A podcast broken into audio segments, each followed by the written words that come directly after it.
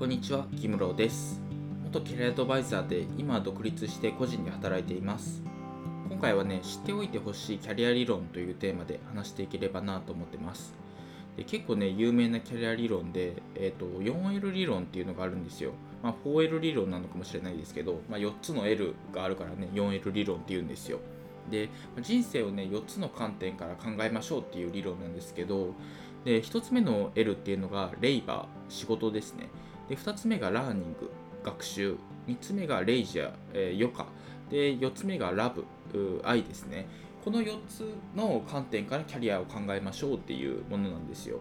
で大体の人がねキャリアっていうと仕事のことを考えがちなんですよね。レイバーのところだけばかり考えてで他のことを考えないっていうところがあるんですけど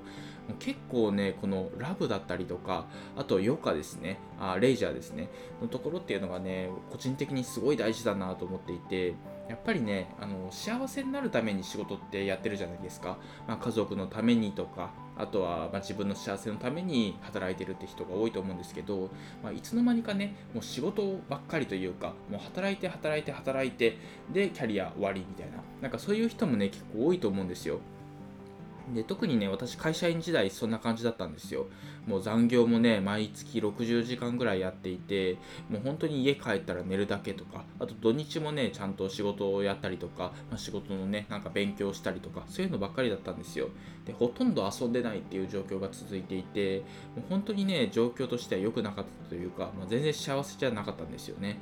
でそういうことを考えてみるとねやっぱりねその今の方がねフリーランスになってね、まあ、休みの時間というか、まあ、仕事をやりながらも他のことをできるような、まあ、そういう体制が整ってるなっていう感じがするんですよね。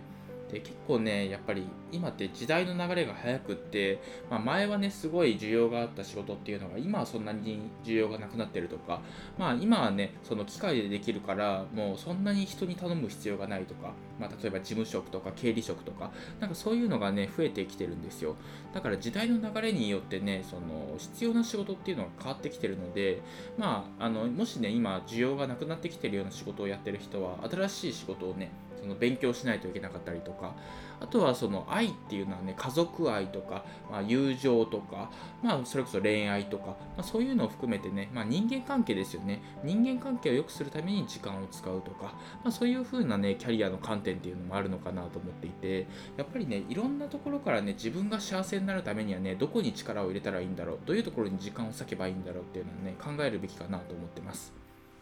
なのでね、ぜひね、ちょっと今仕事ばっかりでね、全然幸せじゃないなとか、まあ、将来的に大丈夫かな、このままで大丈夫かな、あの全然仕事ばっかりになっちゃっていてね、全然幸せになれそうな気配がないなとか、そういうふうに思ってる人はね、ぜひこの 4L 理論っていう、まあ、仕事、学習、余暇、愛っていう、この観点からね、いろいろ模索してみてほしいなと思いましたという、そういう話でした。というわけで今回は以上なんですけど、今回はね、知っておいてほしいキャリア理論というテーマで話してきました。やっぱりね、キャリアを考えるってすごいね、その難しいんですよね。複雑なんですよ。で、自分で考えるのもいいですし、まあ、最初はね、絶対に自分で考えるべきだと思うんですけど、ぜひね、誰かに相談をしながらとか、まあ、誰か自分の知ってる人にね、自分の強みって何だっけとか、まあ、自分ってね、どういう時が楽しいんだっけとか、まあ、いろんなことを経験しながらね、模索してみてほしいなと思います。で、私もね、キャリアに関する情報発信をしていて、副業演芸場っていうのをやってるんですけど、そこでもね、結構有益な情報発信とかをしてるかなと思うので、ぜひ興味がある人はね、そっちも読んでみてほしいなと思っています。というわけで今回は以上になります。ありがとうございました。